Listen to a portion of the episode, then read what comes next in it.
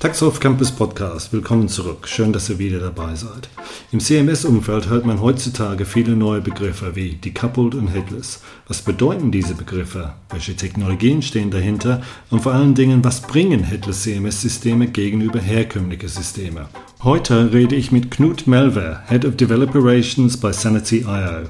Früher war Knut Senior Technology Consultant bei NetLife, ein renommiertes norwegisches UX- und Design Agency. Er gibt einen Einblick in die Veränderungen im CMS-Umfeld und welche Vorteile solche Änderungen mit sich bringen. Bei diesem Podcast werden wir das Gespräch auf Englisch führen. Ich freue mich auf das Gespräch mit ihm. Und wie immer, wenn ihr Themen habt, die ihr gerne in einem Podcast beleuchtet haben möchtet, schickt uns eine E-Mail an podcast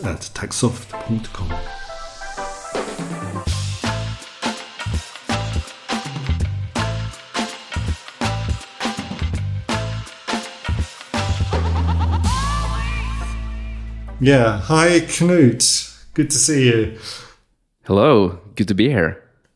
Yeah, thanks very much for making time to talk to us. Um, we have a very interesting topic today, which is going to be all around headless CMSs, or maybe not just around headless CMSs, but all of the other other things to do with that. So I'm, I'm looking forward to hearing hearing about that from you. So yeah, I mean, we hear on the marketplace, yeah, headless CMS, uh, decoupled systems, and so on.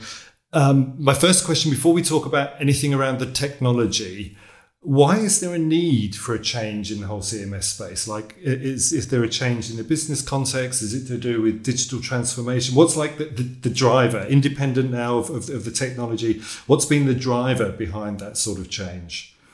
Yeah, I think perhaps you, you said it like digital transformation. Like, pretty much every company is starting to become somewhat of a software company now, it seems. Uh, that's a broad generalization, but it's kind of true.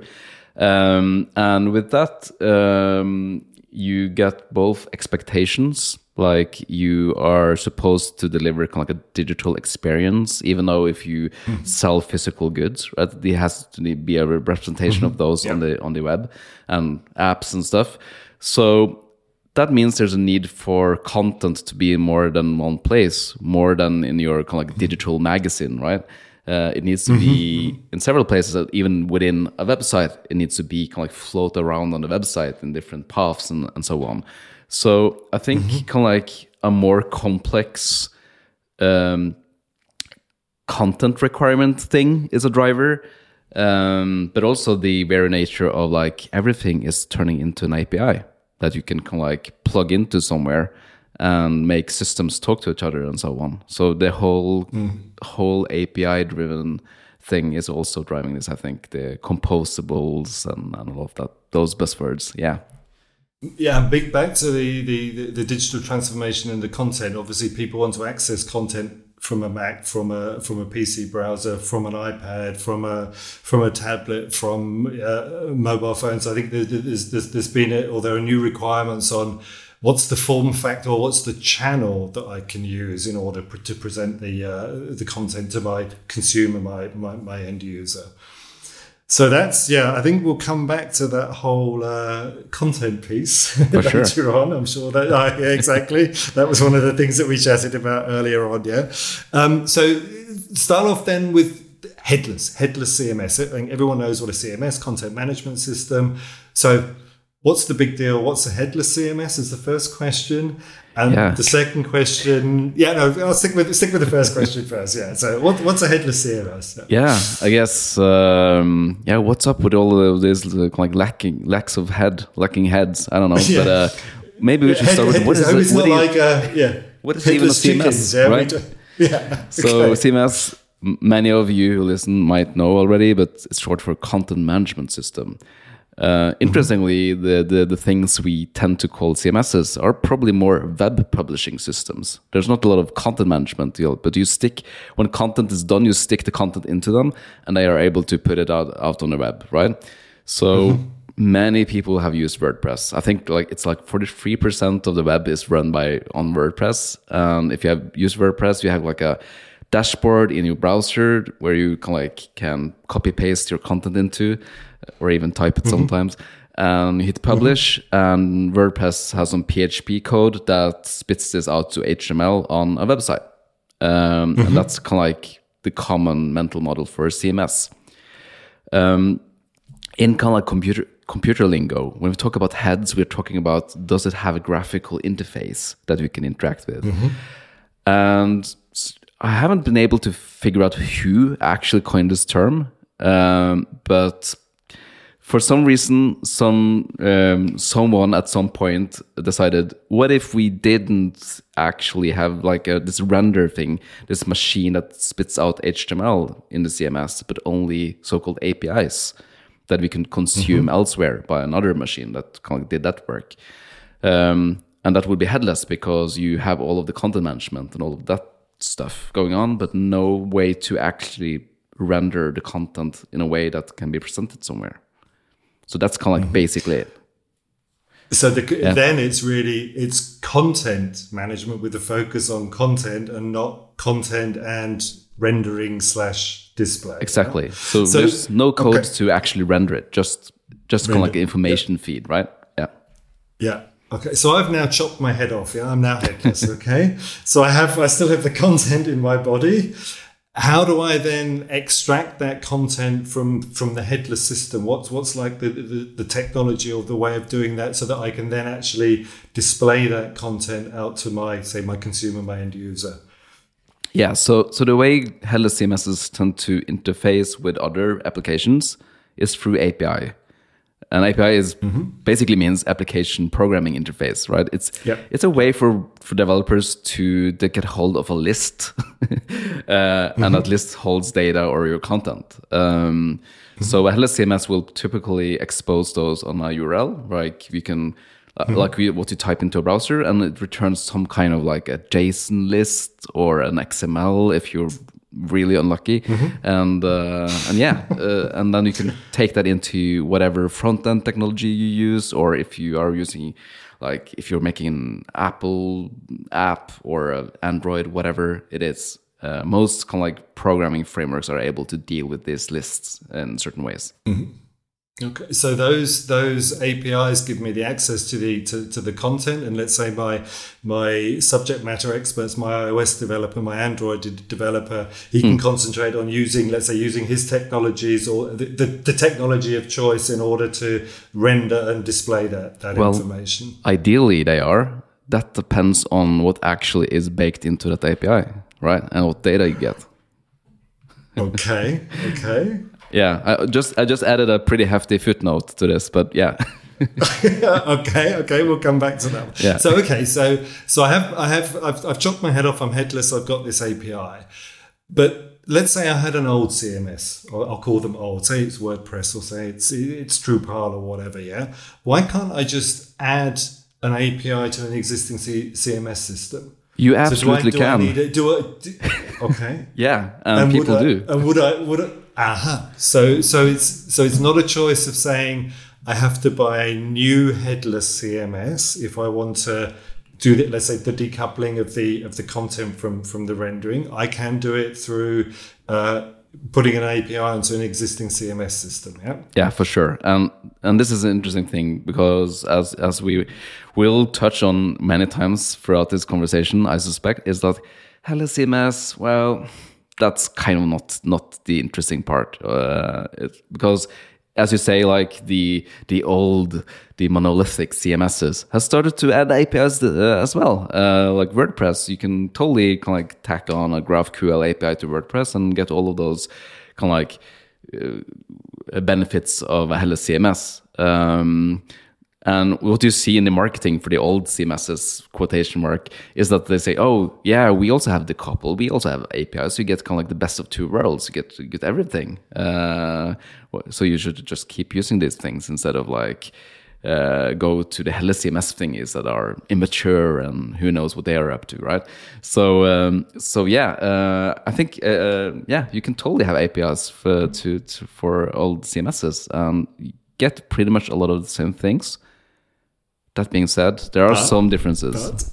Typically, if you look at the market and the, the vendors, typically, not always, a CMS will be a hosted solution. So that means that they take care of everything. Um, you don't have to worry about maintaining a database and all of those. Like you log into a web browser, you have your kind of like dashboard thingy, You can kind of like click and drag your content models and so on, and you get these endpoints, and um, you don't usually have to worry about scaling and like accept kind of like what what you have to invoice. They will invoice you, right? Um, but yeah, you you typically all CMSs you have to host them somewhere. You have to kind of like maintain them and so on. And some of them also provides that for you, but to a price. So um, so yeah, that might also be kind of a difference. Um, another thing is that Headless CMSs typically have kind of like, it's easier to get started, um, and they they they are often kind of like uh, better integrated towards the kind of front end tooling that we are used to using today. So there's some kind of like there might be better developer experience, as we say, with with Headless CMSs mm-hmm. uh, in some cases. Mm-hmm. Yeah.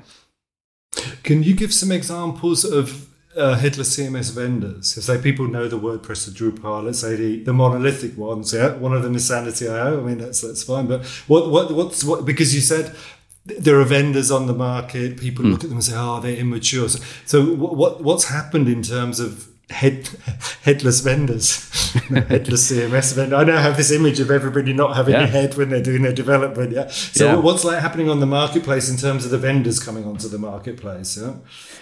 Yeah, so um, so I think they've been around for almost ten years now. Um, wow. The most common ones, like Contentful, is one of the the ones that have been kind of like on the market the longest, and it's kind of like probably one of the most established. Uh, but you also have like a ton of others, um, like Prismic and Dato CMS and Strapi and uh, Storyblok and Webiny wow. and so on and so forth. If you go to headlesscms.org, there's kind of like a bunch of them. Uh, like, okay. Yeah, okay. you can get lost pretty pretty quickly. Okay. Yeah. okay. So there's certainly a, a, a, choice for people who would want to then look at the, at the headless CMS. There's a yeah. choice of vendors that people can get, and, and what I'm hearing from you that, that there's also a, a maturity there as well. Maybe we'll come back to that one in in, mm. in a second. Yeah. Um, content content content yeah? So we've we've you've you've mentioned it you smiled when you mentioned it. Um, do people need people developers or, or let's say marketeers product owners need to think differently then about the way they structure their content? And i'll ask that question in two ways either with a headless cms or without a headless cms what what's what's sort of the the, the content driver there. You're kind of like uh, pointing at the crux of the matter now because, well, they don't actually need to. Um, so, okay. what a lot of the Headless CMSs has kind of like done is to pretty much try and recreate the editor experience of the old CMSs. So if you look at the mm-hmm. marketing again, the old CMSs would say, "Oh, you don't get kind of like preview with these new headless CMSs because it's detached, it's decoupled." While mm-hmm. we are in control of the uh, the kind of like the um, presentation layer, we can easily kind of like generate a preview for you before you actually publish the thing, right?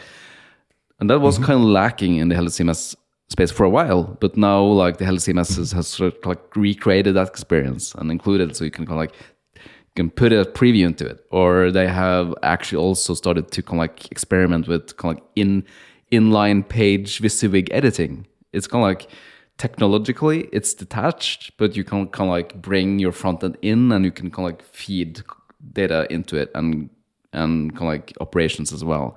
So it's interesting to see how these things move. But every, like they are pretty focused on the idea of publishing a website still um, mm-hmm. And there are mm-hmm. some different like so logging into Headless CMS, it's pretty much the same. Kind of like we have the fields and a bit of SEO and the slugs, like kind of the same affordances that you recognize from mm-hmm. from traditional CMSs. They will even store HTML into your rich text and stuff. Um, mm-hmm. So you even get HTML out of the API, and then you have to kind of like inject that awkwardly in your React front end or whatever. So mm-hmm. there's still a lot of like the same assumptions going on, and I'm head I'm I'm, I'm going somewhere with this, right?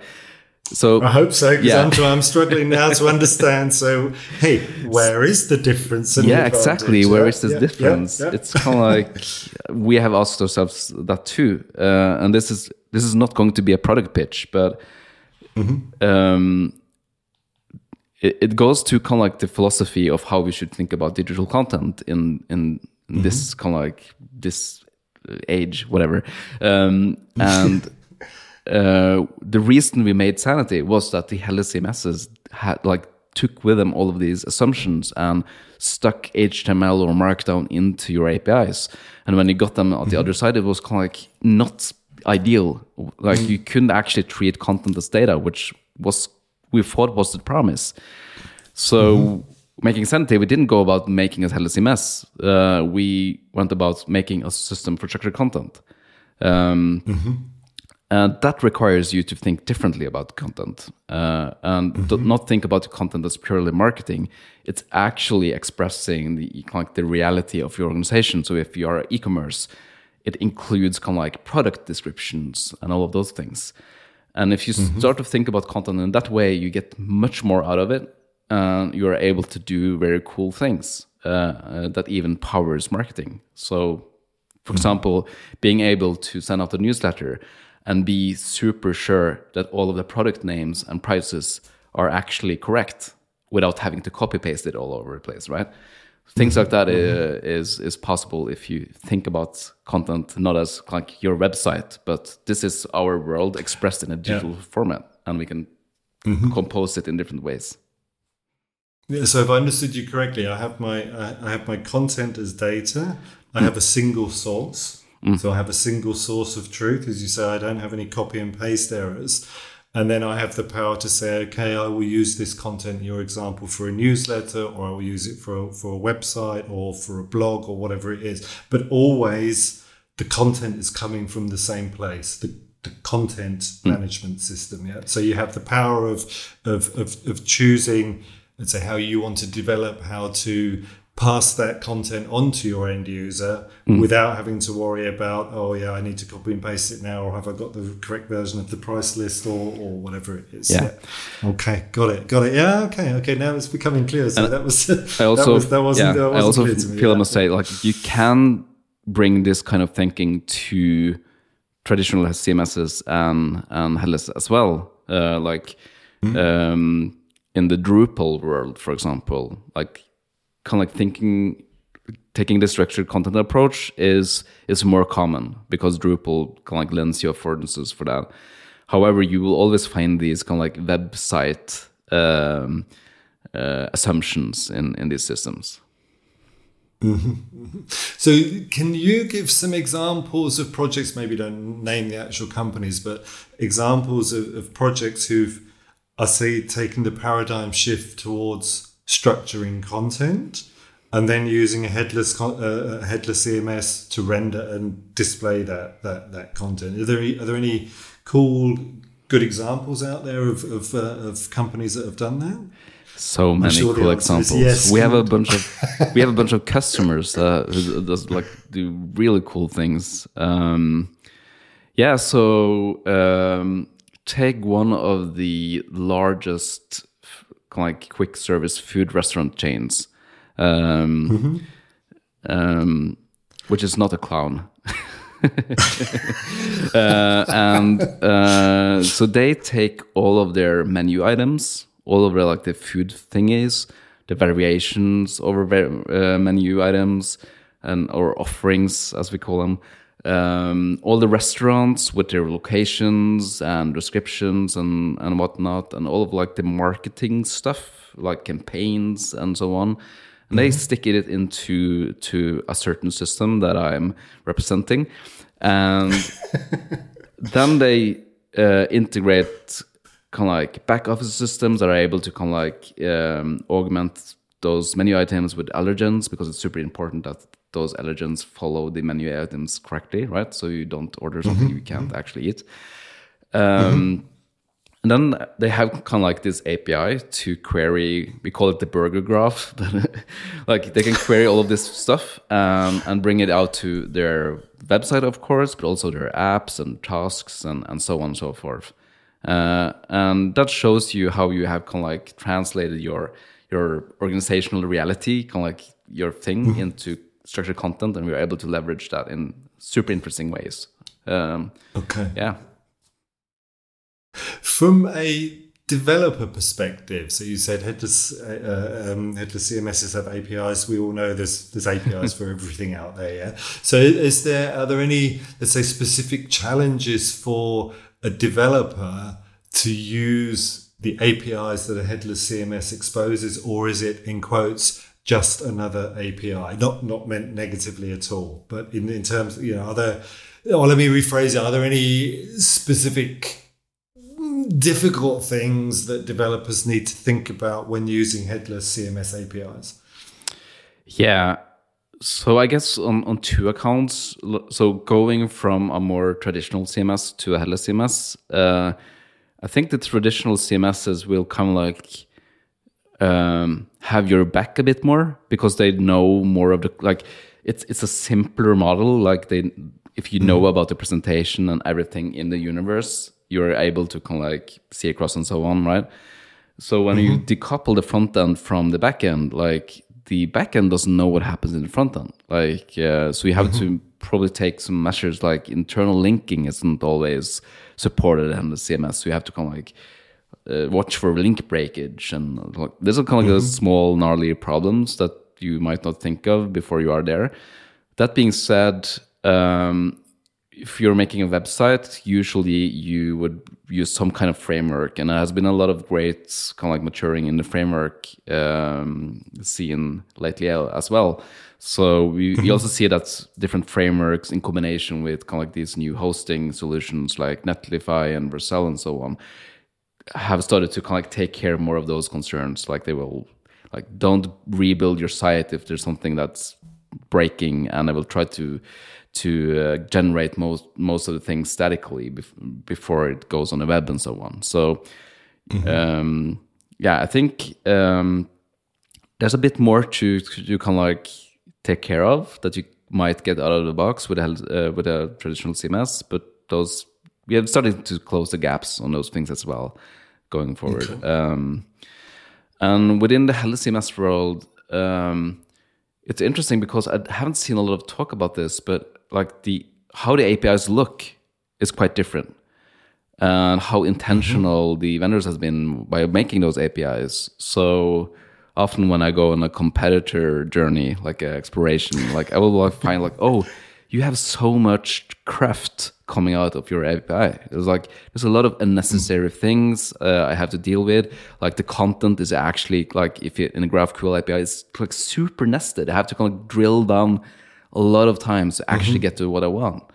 And I can't actually decide the shape of this data uh, structure that I want. Of course, with Sanity you can, but uh, but yeah, so so the developer experience yeah. aren't always awesome, even though it's an API because you have to do weird things, and then you hit some HTML in that and there. And if you're using React, you have to kind of like inject that into dangerously yeah. set inner HTML, and you can't actually do something mm with it, or you have to start to kind of like deserialize HTML, and who wants to spend time doing that? So yeah, yeah.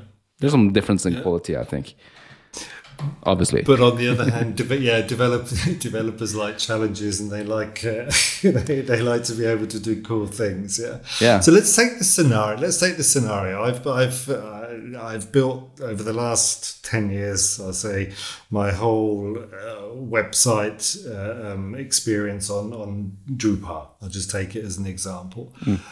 Is if I came to the choice, then okay, Drupal is understood now have APIs that I can use.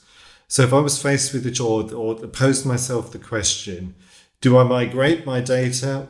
I'm not sure if migrate is the right word. I'm sure that you'll correct me there. Do I migrate my data from Drupal into a headless system and, in quotes, start from scratch? Or do I make the decision now I'll use the APIs that Drupal have or, or offer me and continue down that path? Yeah, is there? I'm not sure if it's an easy question to answer, but but how, how do you sort of make those type of decisions? Stick with what I've got and use the, the, the way that the traditional, in quotes, CMSs are uh, evolving versus make a bold, bold step, big step. towards a headless CMS? Yeah, um, I'll try not to say it depends, but of course it does, right? Thank you. we hate that answer. Yeah. yeah, I don't know. So with Drupal, I guess you you have kind of like a self-hosting situation, right? And uh, and that might be fine. Like your website doesn't might not have that much traffic and so on, and it can just sit on a server and and be okay. Um, and if you have to kind of like want to kind of like carefully go out in the waters without kind of like getting your head under, um, it might be okay to just kind of like install the Drupal GraphQL plugin, whatever it is, and start kind of like figuring it out and and and connecting it to uh, a new front end framework you want to learn or something. Um, I think that's a reasonable way to kind of get started. Um, It's interesting with the migration thing, and yeah, I think migration is a is an okay word for it because we like sometimes we get kind of like this uh, answer like your question. Um, uh, how do I migrate my WordPress website into Sanity? And we're all like, yeah, yeah, I can, but probably you should take the opportunity to restructure your content and not bring the same content Yeah. over. And that is Yeah. that is a bit of work. That might be kind of like uh, you might be able to script some of that. Some of that might be like hire some interns uh, for two weeks and just have them kind of like manually do the operation. Uh, next year there might be an AI that helps us with us. Who knows, right? But but yeah, you you might want to get to take the opportunity to kind of like rethink your content reality, right? So, um, but that that's work. But we think it's worth it. Yeah, I was, I was just going to say. I mean, the the, the, the, the the content theme is keeps coming out Yeah. over and over again. So it's not. Is it CMS A better than CMS B? Yeah, it's more the thinking about the structured content, the power of having structured content, and as we said before, that that that single that single source of data or a single source of source of truth. So yeah, I mean, I, I get you. Why why yeah, wh- why migrate one structured one the- or the, the format of data that I have in my old system? Why just migrate it into a new system? Yeah, at the end of the day, you don't gain anything. So as you say, it's more the question: take a step back, think about the content structure and how I want to use that content. And as we said, because of the new channels and digital transformation and so on. Yeah.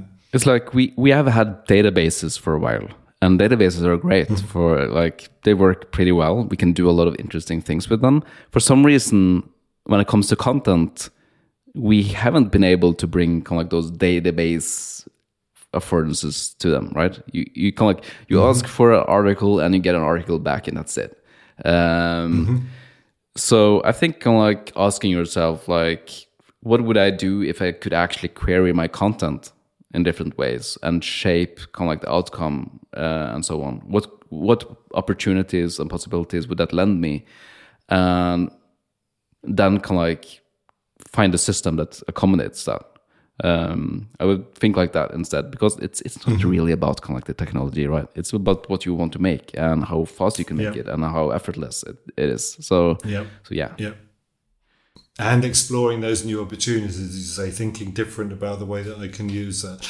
Um, so let, us go like back to the developer piece. Um, we, we, we, we talked about the APIs, and you said about some of the things that, that developers need to think about. So if a developer wants to actually two questions. The first one if a developer wants to understand more about okay so how do these things work from a technology point of view not just the hosting of it but as we said before the api uh, are there pointers of places where a developer can go to have a look and I don't know get yeah the the, the, the 101 on on uh, headless cms apis yeah like is, is there a community out there? Are there resources out there? Are there are there quick starts and so on? What what what's sort of the that community aspect like Yes, there's so much because um, it. I think it's probably a good time in a way to be a developer because the way all of these headless CMS vendors, including ourselves, who aren't calling us a headless CMS, but like we are compared to it a lot of the time,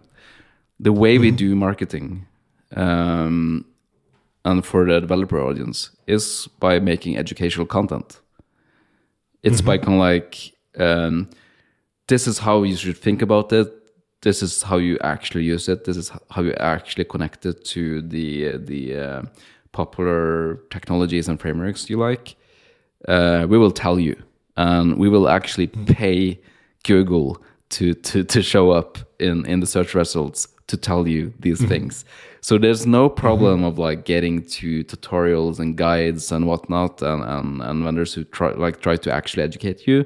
Um, but but yeah, uh, also know that that's vendors trying to educate you, of course, to to use their thing, which is is it's kind of like the thing. But but but yeah, um, most of the educational content I see out there is kind of like useful and and correct and and so on. So uh, it's kind of like search for headless CMS and there you go, probably, or how to headless CMS. I don't know, but yeah.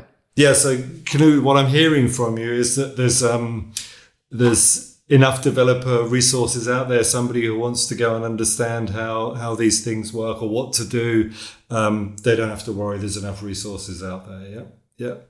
It's it, yeah. I mean, if I sort of recap when when I was thinking about this this podcast, I had headless CMS in my mind, yeah, and and technologies and asking lots of questions about APIs and stuff like that. But I think the key the key thing that you've brought across in in this podcast is yes, sure the technologies are there, but think about the content, the structured content. And I think your the provocative uh, the provocative question is: do, does a headless CMS solve my problem?